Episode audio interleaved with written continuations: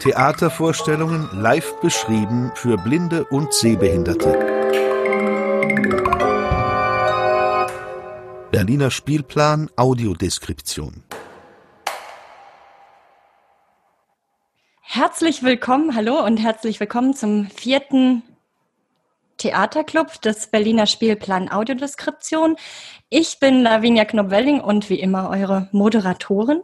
Und heute sprechen wir über ein ganz besonderes Thema. Wir haben uns ein ganz besonderes Thema ausgedacht zu Ehren der Woche des Sehens. Und zwar ist das Wahrnehmungswechsel. Und wir wollen darüber sprechen, wie nicht nur Blinde und Sehbehinderte, sondern auch sehende Leute von einer Audiodeskription profitieren könnten, was sie auch davon mitnehmen könnten. Und dazu haben wir zwei besondere Gäste eingeladen. Und die sind sehend und haben aber auch schon Erfahrungen mit Audiodeskription sammeln können. Und zwar Ladies First. Wir haben Joyce Ferse hier. Sie ist Audiodeskriptorin für den Berliner Spielplan Audiodeskription und außerdem spielt sie regelmäßig bei der Jugendtheaterwerkstatt Spandau als Schauspielerin mit. Und das Besondere an diesem Theater ist, dass sie öfter mal offene Audiodeskription haben. Das bedeutet, dass die Beschreibung des Bühnengeschehens für alle hörbar ist, die da im Theatersaal sitzen. Und da freue ich mich schon, Sie auszuquetschen. Danke, dass du da bist, Joyce. Als zweiten Gast haben wir einen Dramaturgen aus der Deutschen Oper, und zwar Lars Gebhardt. Und der hat auch schon ein bisschen was über Audiodeskription gehört, damit gearbeitet. Unter anderem zum Beispiel, ich weiß nicht, ob ihr euch daran erinnern könnt, im April sollte ja eigentlich die Zauberflöte mit Audiodeskription laufen. Dazu hätte er die Tastführung gemacht. Aber er hat auch Jennifer mit Audiodeskription gesehen und auch schon in mehreren Inszenierungen ohne Audiodeskription. Das heißt, er kann uns ganz genau sagen, was da der Unterschied ist und wie ein Sehender Audiodeskription aufnimmt und interpretiert. Wir fangen jetzt erstmal an mit einem kleinen Ausschnitt aus der Jennifer-Oper, damit wir alle quasi auf einer Wellenlänge sind und alle nochmal einen Einblick bekommen, wie sich das anhört. Und danach bekommen wir alle die Möglichkeit, unseren Experten einige Fragen zu stellen. Ich weiß, dass mir einige unter den Nägeln brennen, aber es geht ja darum, dass ihr auch Fragen stellen könnt und sagen könnt, was ihr zu dem Thema meint. Jetzt, bevor wir uns diesen Ausschnitt einmal anhören, würde ich gerne dich, Lars, bitten, ob du uns eine ganz kurze Zusammenfassung geben kannst, worum es in der Jennifer-Oper geht. Äh, ja, sehr gerne. Also guten Abend, äh, schön, dass ich dabei sein darf. Jennifer von Rios Janacek, eine Oper, die erstmal für den nicht gehen, oft in die Oper gehenden, ähm, Hörenden ähm, nicht die typische Oper ist, denn frühes 20. Jahrhundert, Janacek, der oft Stoffe aus dem Leben, aus dem einfachen Leben, aus dem ländlichen Leben gegriffen hat. Wir sind in Mähren in einem kleinen Dorf und es ist eine komplizierte Familiengeschichte. Jenufer, die eigentlich ähm, heiraten möchte, die auch verlobt ist mit einem der beiden Söhne der Familie im Dorf. Sie wartet auf ihren Verlobten Steva, was keiner weiß, ist, dass sie äh, ein Kind hat mit ihm, dass die beiden schon vor der Ehe sexuellen Kontakt hatten, sie schwanger ist und sie hofft, dass er nicht eingezogen wird zum Militär, sondern dass sie heiraten können. Und tatsächlich, er wird nicht zum Militär eingezogen, aber ähm, sein Halbbruder Lazar, der auch in Jenufa verletzt ist, ist eifersüchtig auf diese Beziehung und es kommt zu einem Streit und er schlitzt Jenufa die Wange auf mit einem Messer. Es vergeht einige Zeit. Jenufa ist weg gewesen für das Dorf. In Wirklichkeit wurde sie von ihrer Ziehmutterin, der Küsterin, quasi weggesperrt, hat da das Kind zur Welt gebracht. Sie wurde verlassen von ihrem Verlobten, Steva, der nichts mehr mit ihr zu tun haben wollte. Und nun hat sie dieses Kind. Und es kommt tatsächlich so weit, dass die Küsterin Lazar, also den anderen Bruder, der sie verletzt hat, so weit bringt, dass er tatsächlich hier nur verheiraten wird und dieses Kind annehmen will, davor, um aber ähm, Jenufa reinzuwaschen und sich selbst, entscheidet sie sich, dass dieses Kind verschwinden muss. Und das frische und junggeborene Kind wird von ihr umgebracht. Es kommt dann am Ende tatsächlich zur Hochzeit und genau in dieser Hochzeit taucht die Kindesleiche auf und die Küsterin erzählt, dass sie dieses Kind aus Schande umgebracht hat. Also ein Stoff aus dem ausgehenden 19. Jahrhundert, typische kleine Dorfgemeinschaft, der aber in seiner Emotionalität, was die Musik vor allem transportiert, irgendwie auch noch eine Relevanz hat, weil das ist das Tolle, finde ich, an Janaceks Oper, dass man allen Menschen ziemlich genau nachvollziehen kann, warum sie welche Entscheidung treffen. Ich habe das jetzt viel zu kurz zusammengefasst, es fehlt ganz viel, aber so ganz knapp. Ja, aber ich fand das schon sehr ausführlich. Also sehr emotional muss ich zugeben und wir hören uns jetzt auch mal eine ganz emotionale Szene an und zwar ist es die Messerszene, wo Lazar Jennifer mit dem Messer verletzt.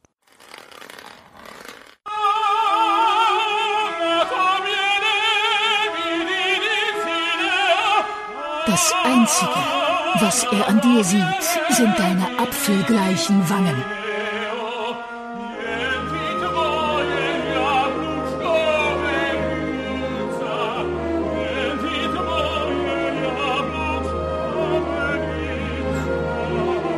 Er umfasst Jennifer, sie befreit sich.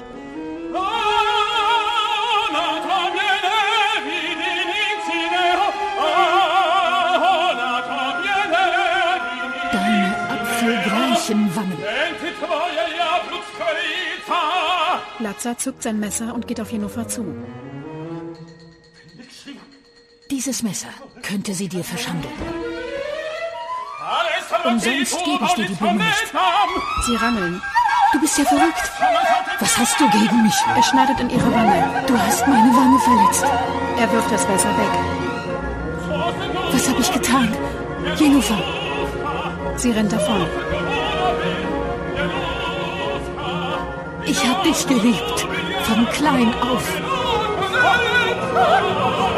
Was ist geschehen? Der Gesell Buria und Barina sind gekommen. Barina hebt das Messer auf. Ein Unglück. Sie haben Unfug getrieben und aus Versehen hat er mit dem Messer ihre Wange verletzt. sei Dank hatte sie nicht ins Auge getroffen. Buria. Nichts als Kummer macht ihr Jungen.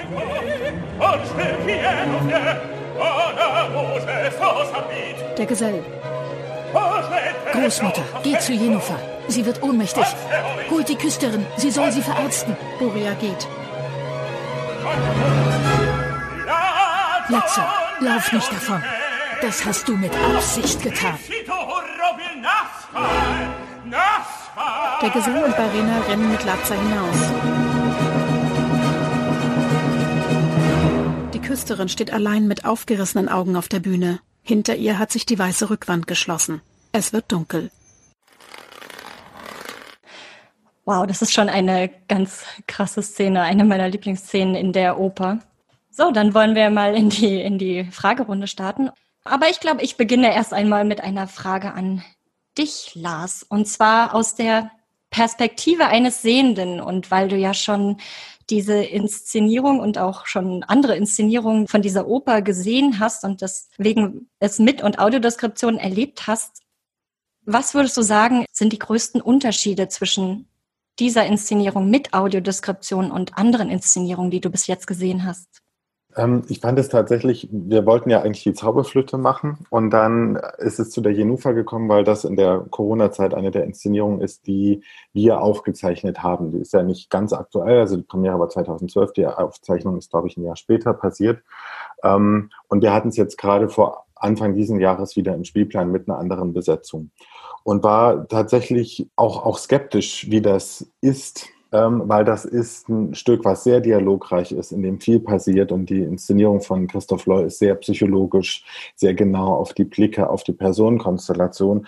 Und ich fand wirklich toll, als Sehender das zu hören und ähm, wie mir der Blick nochmal anders gelenkt wurde auf Kleinigkeiten in der Inszenierung, Personen, die anwesend sind, ähm, die Beschreibung ähm, der Darsteller, der Figuren auch durchaus die Interpretation, die natürlich in so einer Audiodeskription drin ist. Ähm, eine Interpretation, die sich bei mir als Sehender herstellt, wenn ich meinen sehenden Eindruck mit meinem hörenden Eindruck gleiche und der hier aus zwei verschiedenen hörenden Eindrücken, nämlich dem, was ich in der Musik höre und dem, was ich in dem, im Text, in der Beschreibung höre, das abgleiche. Das fand ich sehr interessant, weil es wirklich nochmal einen ganz anderen Blickwinkel auf die Inszenierung äh, mir gegeben hat.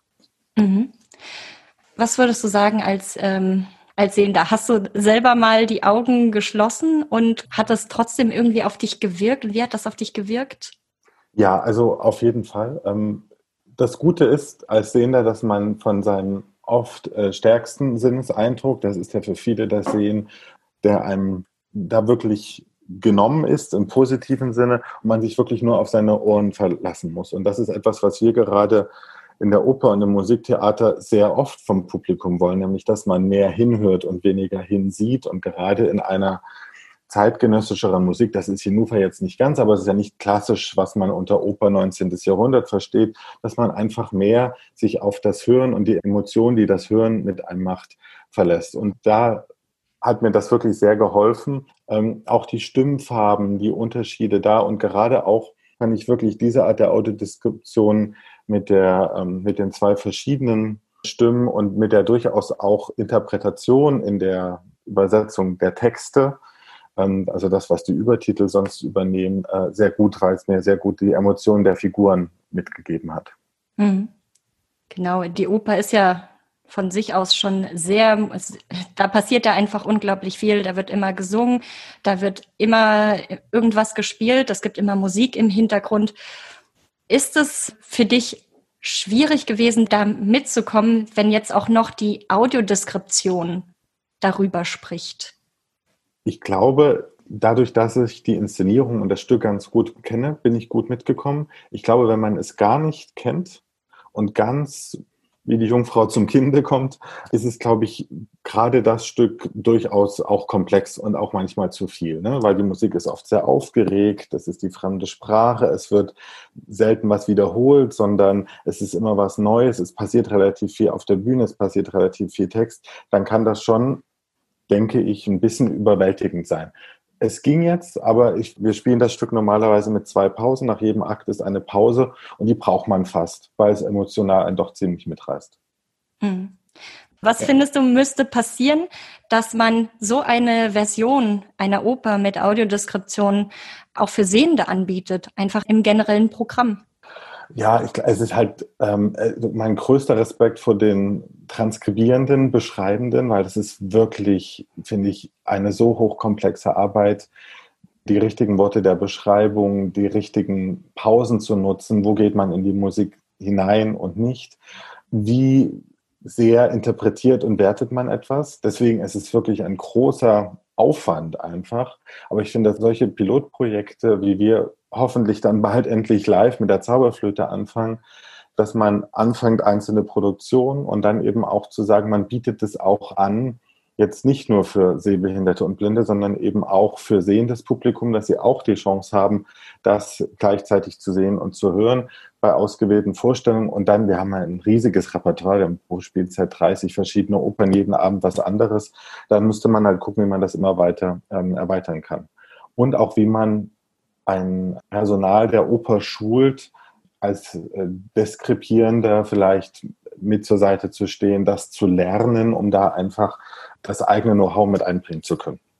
Glaubst du, euer Opernpublikum würde das gut aufnehmen? Immerhin kommen die Leute ja hauptsächlich in die Oper, um die Musik zu hören. Das kann ich ganz schwer sagen. Das Opernpublikum gibt es nicht. Äh, es ist extrem divers, extrem durchmischt. Es ist finde ich aber als Zeichen, dass wir ein Opernhaus für alle sind, für Sehende, für Nichtsehende, für Sehbehinderte, um auch die Schwelle äh, niedriger zu machen.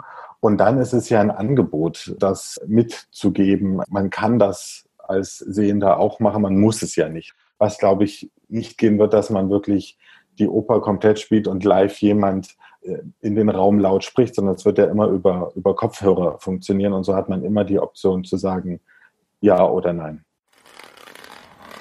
Der Vorteil, dass man auf bestimmte Sachen aufmerksam gemacht wird, auf bestimmte Details in der Oper, das hat die Audiodeskription. Und ein Nachteil wäre es, dass man tatsächlich weniger von der Musik mitbekommt, als wenn man einfach nur das Stück, die Oper ohne Audiodeskription sieht. Es geht ja letztendlich darum, wie können wir alle davon profitieren? Wie können Sehende wie Nichtsehende vom Theater mit Audiodeskriptionen profitieren? Und das hat ja auch damit zu tun, wie können blinde Theater sehen, aber auch wie können Sehende Theater hören vielleicht?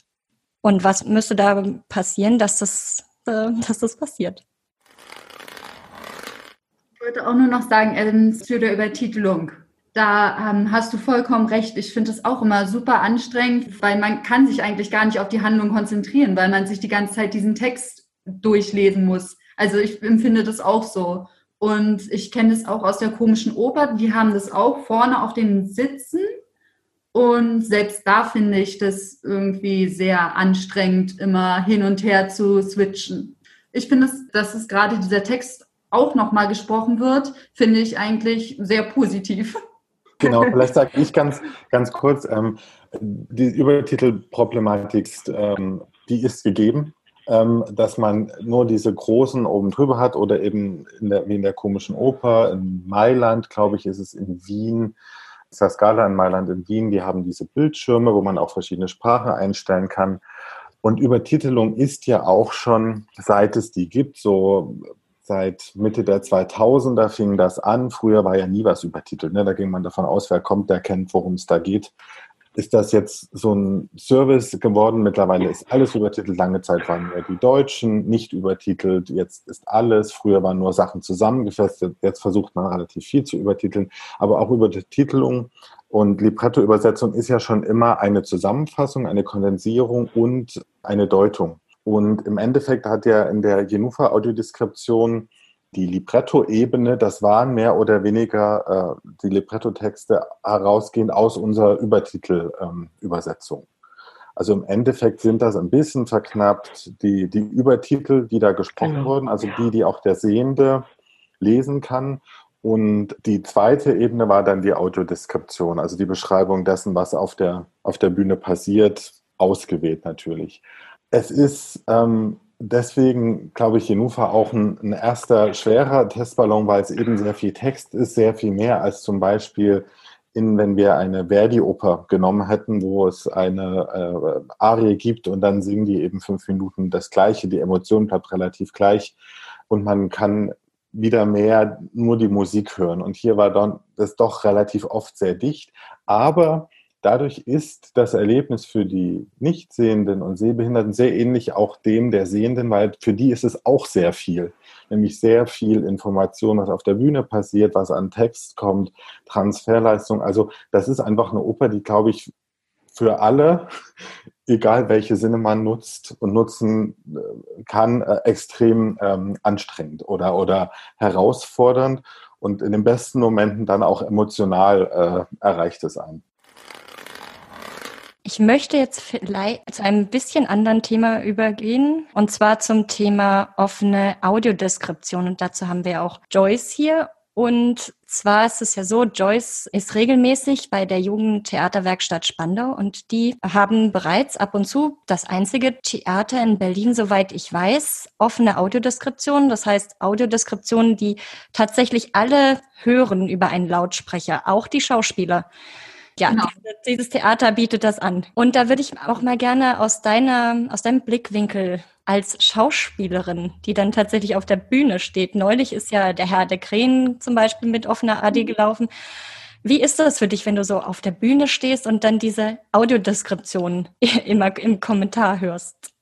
Es ist, ähm, also erstmal ganz am Anfang ist das so ein bisschen schwierig. Also man muss sich erstmal darauf einstellen. Also so zehn Minuten braucht man dafür. Und dann geht es aber langsam und man, bei Anke macht es ja auch sehr, sehr gut und irgendwie geht man denn richtig mit, mit ihrer Audiodeskription. Ich weiß nicht, wie sie es macht, aber man kommt da richtig gut rein und dann passt es irgendwie auch von den, äh, von den Pausen. Also da war es bei Herr der Krähen war das ein bisschen schwierig, weil es einfach sehr, sehr viel war und wir auch keine Lücken so wirklich lassen dürfen. Genau, aber irgendwie kommt man irgendwann damit zurecht und dann erlebt man alles viel intensiver. Und es ist auch lustig, dass man hört, was man gemacht hat oder gerade tut oder machen wird. Also es ist, ja, es ist ein sehr intensives Erlebnis. Hm. Ich habe gehört, die Blinden und Sehbehinderten durften ja früher drinne sein in dem Stück, um also um auch die Einleitung, die Einführung in das Stück zu hören. Und da habe ich mitbekommen, wie der Regisseur zu den Schauspielern gesagt hat, sie sollen nicht reaktiv spielen. Wie schwierig ist das tatsächlich? Ja, das ist tatsächlich sehr schwierig. Also er hat so einen sehr ähm, engen Begriff von Theater also in dem Sinn, dass er halt wirklich genau weiß, also wir sollten eigentlich so spielen, wie wir immer spielen und einfach so tun, als wäre die Audiodeskription nicht da. Und das ist halt so ein bisschen schwierig. Deshalb wurde es dann so ein bisschen so, dass wir auf die Sachen so ein bisschen reagiert haben, die Anke denn gesagt hat und so. Also man kann es nicht wirklich abstellen. Aber es ist eigentlich sehr gut bei uns, dass es alles auch so ein bisschen lustig gemacht ist. Und genau, da kann man irgendwie immer noch so ein bisschen darauf reagieren und es wird einem dann hoffentlich auch nicht äh, übel genommen.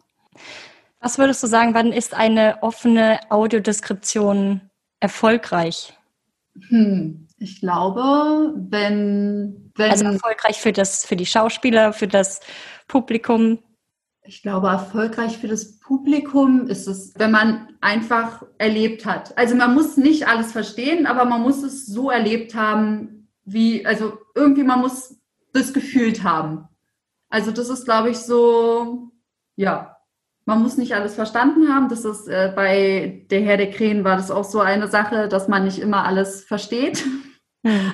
ähm, also von der Handlung her und so. Aber wenn man das so ich weiß nicht, wenn man mit so einem Gefühl rausgeht, dass es irgendwie, ähm, ja, dass man was erlebt hat.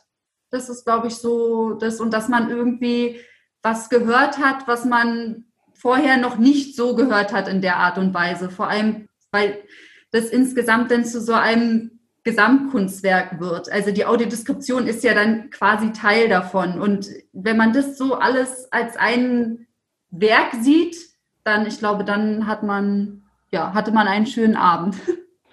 Inwiefern würdest du sagen, nehmen Sehende das, das ja, alle hören das ja. Und ähm, bei äh, Blinden und Sehbehinderten habe ich selber mitbekommen, das Feedback ist immer, das ist immer sehr positiv. Wie ist das Feedback von Sehenden? Wie nehmen die die offene Audiodeskription wahr?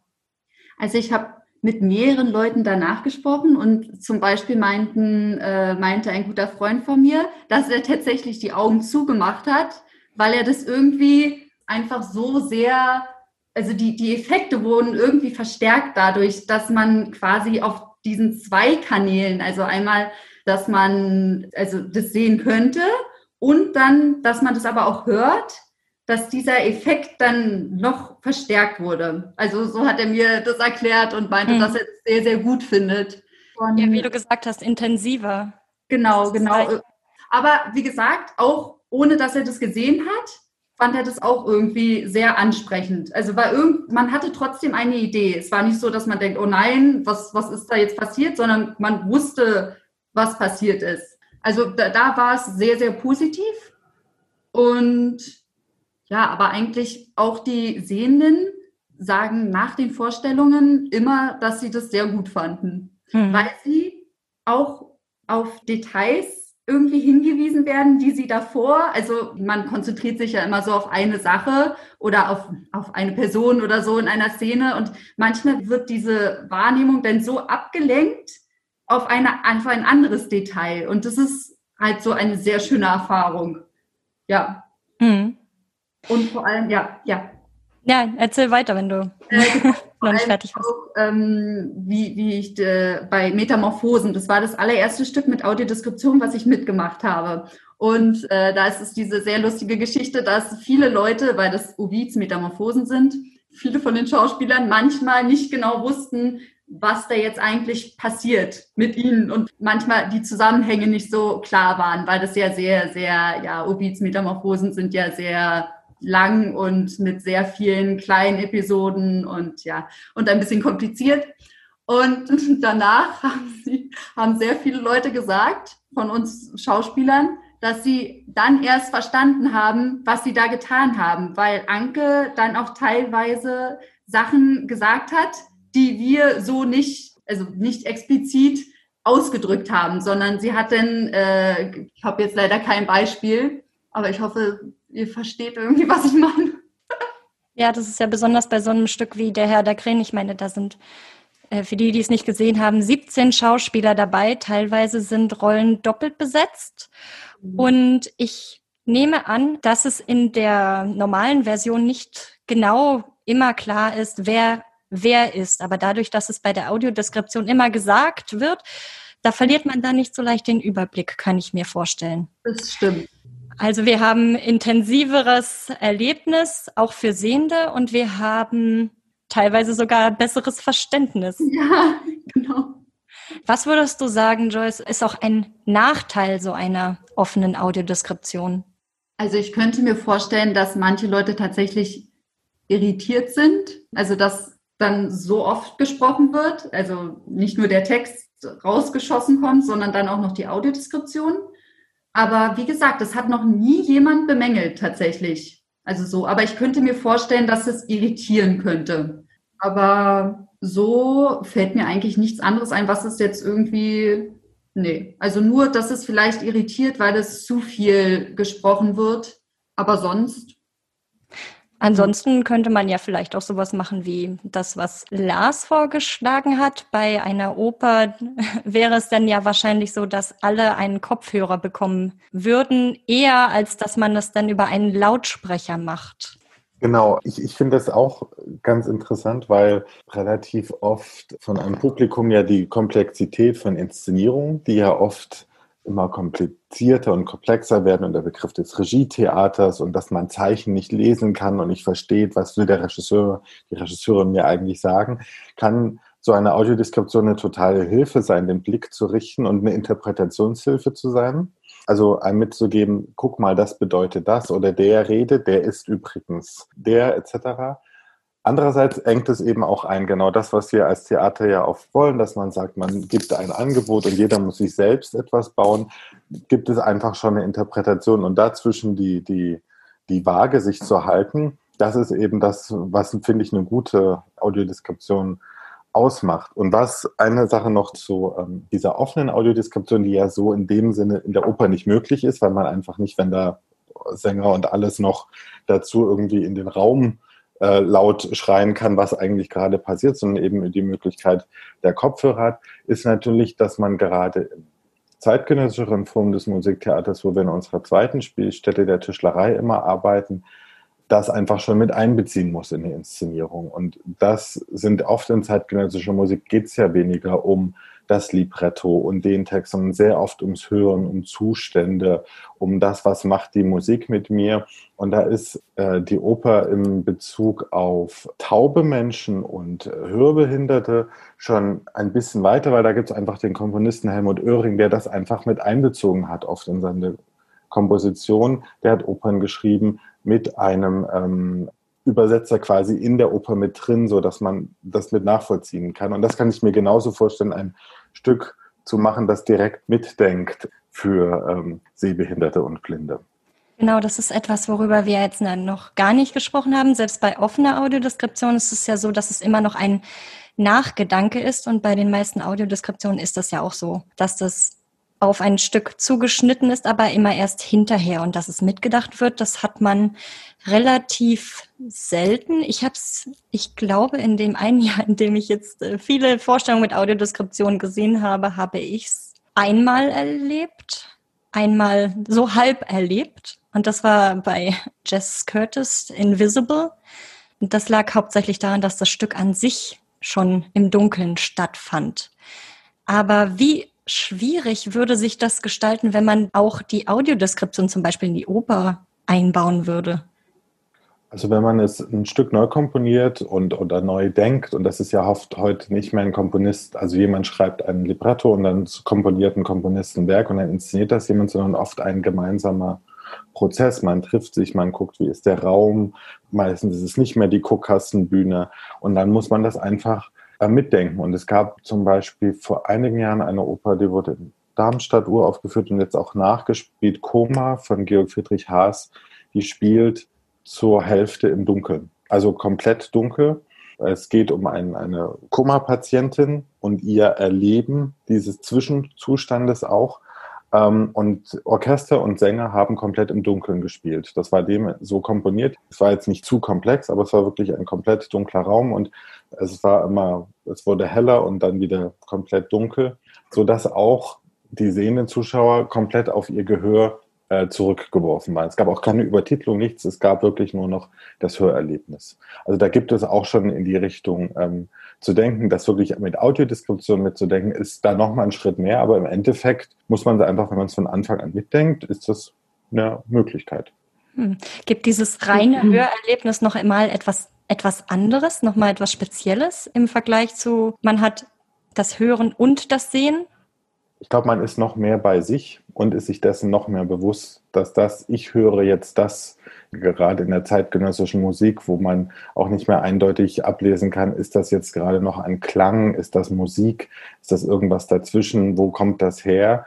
Ähm, das ist immer meine eigene Interpretation, was ich höre und was das mit mir macht. Und ich glaube, wenn man nur beim Hören ist, ist das noch klarer für einen deutlich und auch man ist ein bisschen befreit von der Last des, das bedeutet jetzt das, das ist das Richtige und das ist das Falsche. Das Zeichen liest mich richtig, sondern äh, ich lese das Zeichen und das Zeichen bedeutet für mich dies oder das. Ich höre jetzt einfach, das klingt für mich wie Regenwürmer äh, und für den anderen klingt es aber wie Laubrascheln und das ist alles richtig. Ich habe noch eine Frage an Herrn Gebhardt, also zwei eigentlich, äh, oder ein Hinweis, eine Bitte. Ich habe gerade äh, freudig vernommen, dass im, im Bereich der modernen Oper und in der Tischlerei da Möglichkeiten bestehen würden, auch mal so ein Experiment zu machen mit einer offenen Audiodeskription. Das würde mich natürlich total interessieren als, äh, sagen wir mal, hier Spielplangestalterin vom Berliner Spielplan Audiodeskription wenn Sie da Vorschläge hätten, immer her damit, sage ich. So, und dann hatten Sie eben annonciert oder, oder mindestens erwähnt, dass Sie sich auch Schulungen im audiodeskriptiven Bereich im Hause vorstellen können. Habe ich das richtig verstanden? Weil ehrlich gesagt, es war zwischendurch auch einmal kurz der Ton weg. Also vielleicht habe ich es auch nicht richtig verstanden.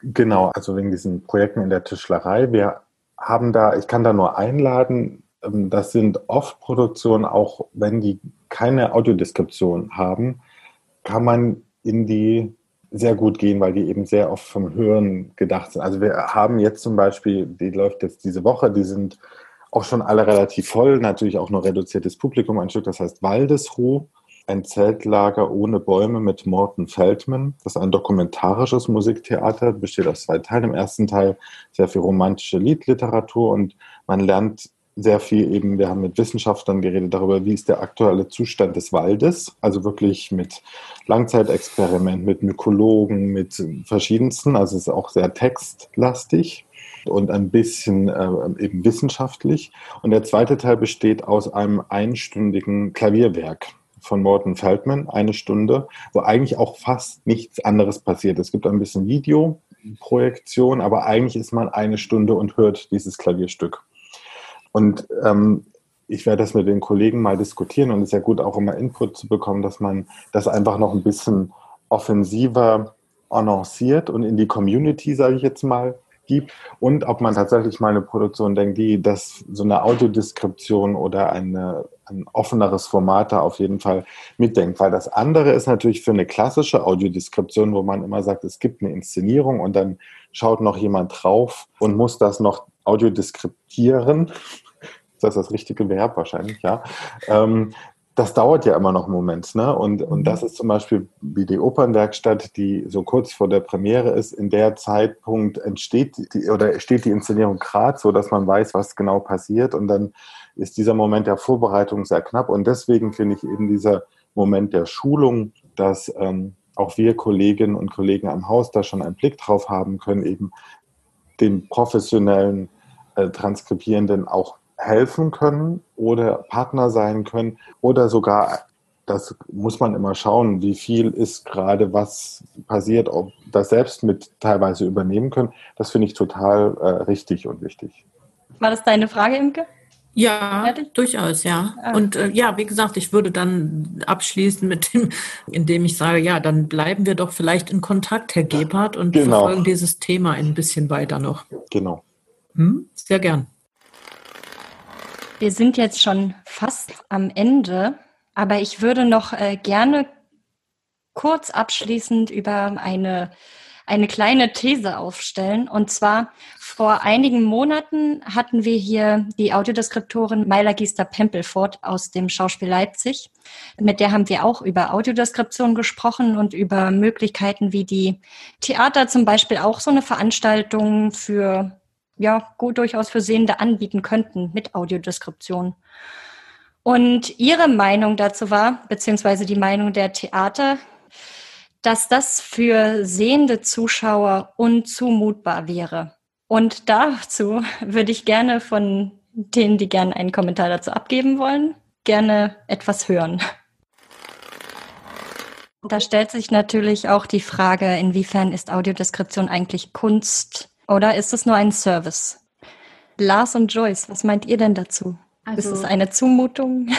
Also ich finde es gerade nicht. Ich finde, dass wenn es gut integriert ist und nicht irgendwie die Audiodeskription nebenbei läuft, sondern es einfach integriert ist in das ganze Konzept und in das ganze, in dieses ganze Stück, dann hat es einfach auch einen richtig tollen Wert für Sehende. Also es ist meine Meinung. Ich finde es sehr schön.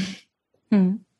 Finde auch, also dass man die Option hat, äh, toll. Und ich fand tatsächlich jetzt auch dieses, dass es nur online war wäre das eigentlich auch der ideale Weg zum, auch zum Zweifachen. Man kann es sich zu Hause anhören als eine gute Vorbereitung. Man kommt schon rein und kann dann eigentlich noch einmal live gehen und es sich live anhören im Idealzustand. Also im Endeffekt, dass man, das ist jetzt mein Idealbild, dass man von allen Inszenierungen die komplett online stehen hat, mit einer Audiodeskription als eine Art Vorbereitung reinkommen, wie eine Art riesige Einführung und dann kann man es live hören und dann kann man live immer noch sich auch nochmal die Audiodeskription ins Ohr stöpseln. Also, dass man wirklich diese Option alles hat und auch für einen normalen Opern, also normalen, Entschuldigung, für einen sehenden Operngänger ist es Jenufa besser zweimal zu sehen und zu hören, weil das unheimlich komplex ist und viel ist. Gibt es noch eine Wortmeldung, Eva? Nö, Nö. nicht. Falls jemand meine Meinung interessiert, ich sehe das so wie Joyce und ich unterschreibe auch, was Lars Gebhardt vorhin gesagt hat, dass man, wenn man hört, näher bei sich ist. Ich bin zwar sehend, aber ich höre sehr gerne und so eine Audiodeskription rückt dann so eine Inszenierung. Und ich meine jetzt explizit nicht Oper, sondern eher Theater ja auch in Richtung des Hörspiels, was es durchaus zur Kunst macht und so weit mehr als nur einem Service. Mhm, Finde ich eine gute Anmerkung. Besonders dieses bei sich sein. Das bringe ich auch irgendwie zusammen mit dem, was Joyce gesagt hat, darüber, dass es einfach eine intensivere Erfahrung ist, wie eine Stimme aus dem Off, wie eine Stimme im Kopf. Gut, wenn jetzt keiner mehr was zu sagen hat, dann sind wir am Ende unseres Theaterclubs heute angelangt und ich finde, wir haben über einige spannende Sachen gesprochen, wie Sehende und Blinde Theater gemeinsam erleben können, Audiodeskription gemeinsam erleben können. Wir haben über offene Audiodeskription gesprochen und über auch über die Möglichkeit, einfach das, die Audiodeskription vielleicht in ein Stück zu integrieren. Eine Sache, die ich ja persönlich besonders spannend finde und ich würde mir wünschen, dass das noch mehr, dass damit einfach noch mehr experimentiert wird. Gut, jetzt sind wir am Ende angelangt und ich möchte mich als erstes einmal bei unseren Gästen bedanken. Danke Lars und Joyce, dass ihr heute dabei wart und euch von uns ausquetschen gelassen habt. Und natürlich auch ein großes Dank an euch, liebe Zuhörer, Zuhörerinnen, dass ihr fleißig Fragen gestellt habt, eure Meinung gesagt habt und vor allem auch zugehört habt. Ich möchte jetzt noch was kurz zu unserem Spielplan sagen. Und zwar kann ich einen paar Theaterstücke mit Audiodeskription in diesem Jahr ankündigen. Das ist zum einen Don Quixote am 5. November mit Audiodeskription, vielleicht sogar oder wahrscheinlich sogar mit Tastführung. Und im Dezember läuft ein schönes Familientheaterstück passend zur Weihnachtszeit, wenn ich mich recht erinnere, am 20. Dezember und zwar im Theater an der Parkau. Und das hat einen ganz unaussprechlichen Namen.